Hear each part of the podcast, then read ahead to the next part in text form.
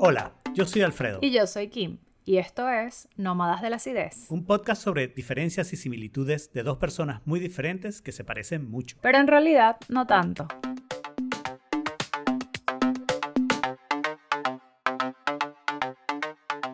Bienvenidos a un episodio bono de Nómadas de la Acidez. Y en este caso vamos a contestar la pregunta, mm, vamos a decirlo, no ganadora, porque como parece que no producimos suficientes episodios en el podcast, pues el público se ha vengado decidiendo no producir suficientes votos, ¿no? Pero este es el episodio, el bono del episodio 47, que se tituló 100 años de cambio, y donde hicimos varias preguntas acerca de los eh, últimos 100 años y cómo habían cambiado las cosas. Y en este caso, la pregunta que seleccionamos a dedo dictatorial, tipo Putin, pero con menos complejos.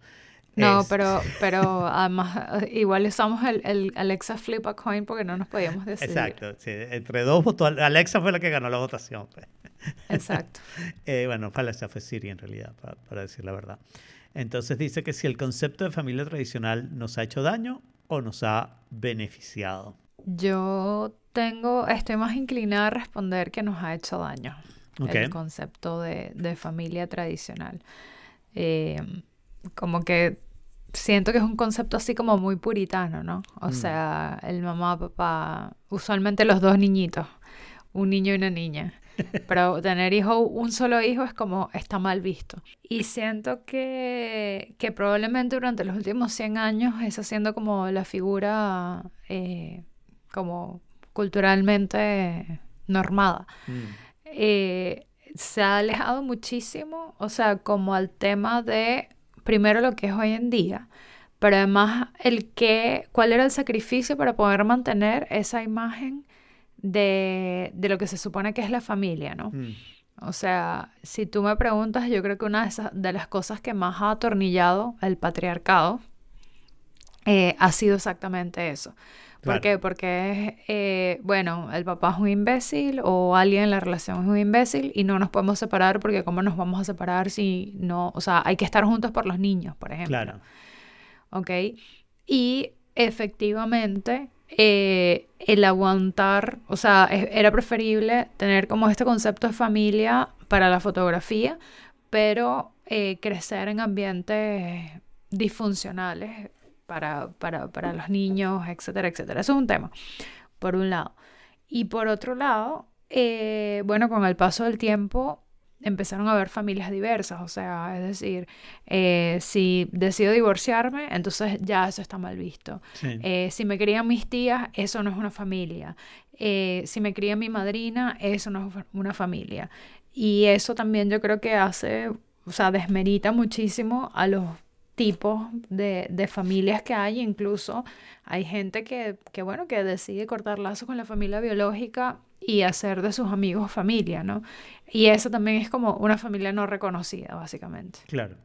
Sí, eh, el primer comentario que te quería hacer es que yo creo que está mal decir que si nos ha perjudicado.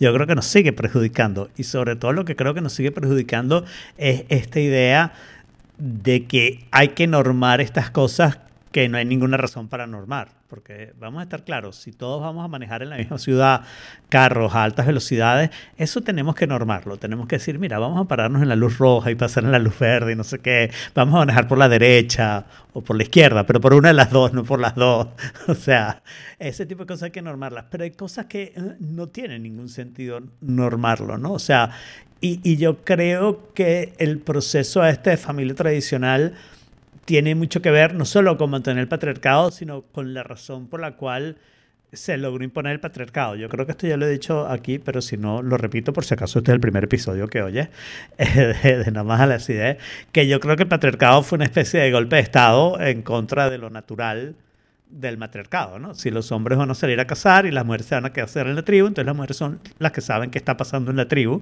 sobre todo las mujeres mayores, son las que probablemente tienen más, deberían tener más poder de decidir quién debe ser castigado, quién hizo qué, quién, quién, sabes, conocer a las personas y ese tipo de cosas, y no el jefe, porque simplemente tiene más músculo.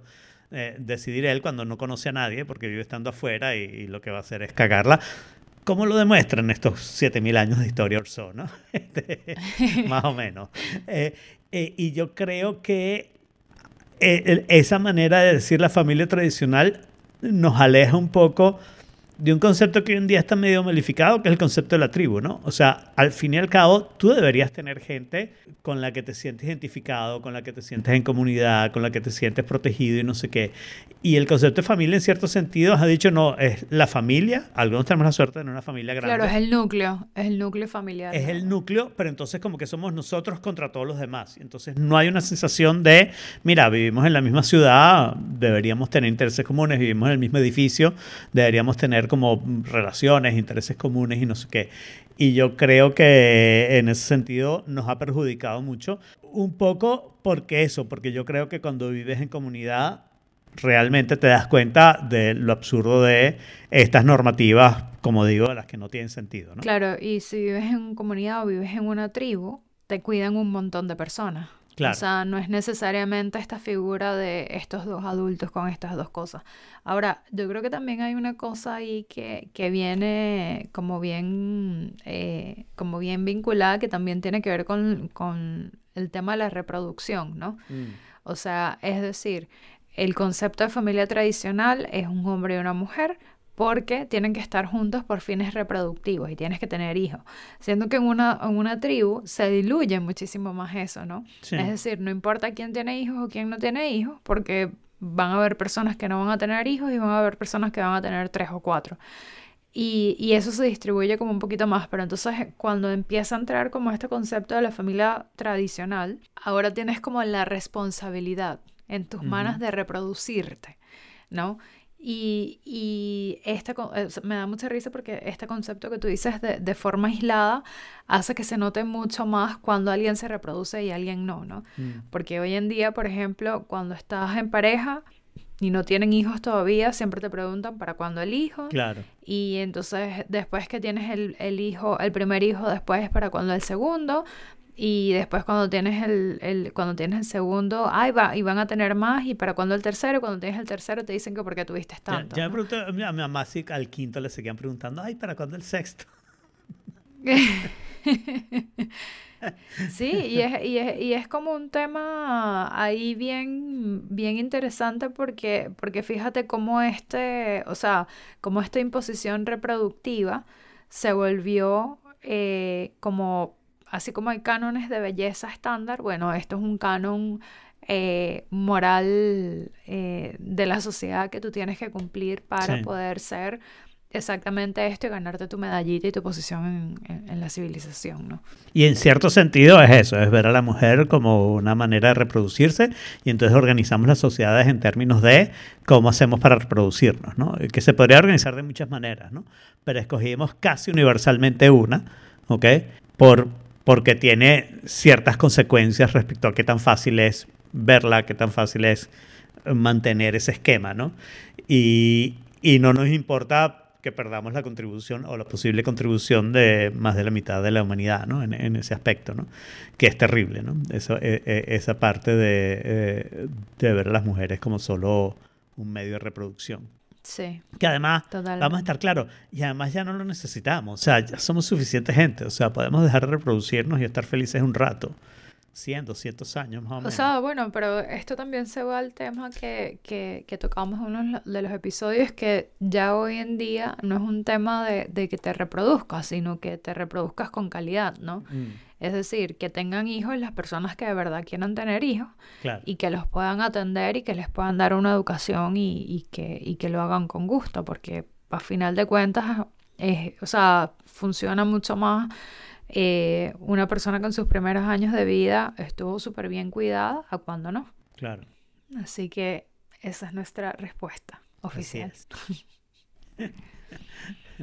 bueno. Nos despedimos de ustedes. Gracias por escucharnos. Hasta luego. Salimos cada dos semanas. Pueden suscribirse en su aplicación favorita. Los links están en nómadasácidos.com y mantenerse en contacto con nosotros a través de nuestra cuenta de Instagram Nómadas Ácidos. No sean tan básicos.